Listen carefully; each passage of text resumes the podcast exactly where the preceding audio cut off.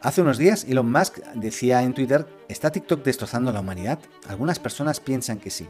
Así como Elon, Mark Zuckerberg también se ha referido de forma negativa a la red social china. Lo curioso es que tanto Elon como Mark Zuckerberg quieren cambiar Twitter y Facebook respectivamente para que se parezca cada vez más a TikTok. En el caso de Facebook, el pasado mes de abril se envió una circular interna eh, en la que Tom Allison, ejecutivo de Meta a cargo de la dirección de Facebook, explicaba el plan, consistente en reforzar los contenidos que aparezcan en el timeline en función de las recomendaciones que tengan, en lugar de priorizar su procedencia potenciando además los reels, cada vez más TikTok. En el caso de Twitter, Elon Musk eh, mantuvo un primer encuentro por videollamada con los empleados de la compañía en la que detalló sus planes eh, en el caso de poder cerrar el acuerdo de compra que tienen pendiente todavía. Destacó la falta de libertad de expresión y también que se debería seguir basando en la publicidad para obtener ingresos.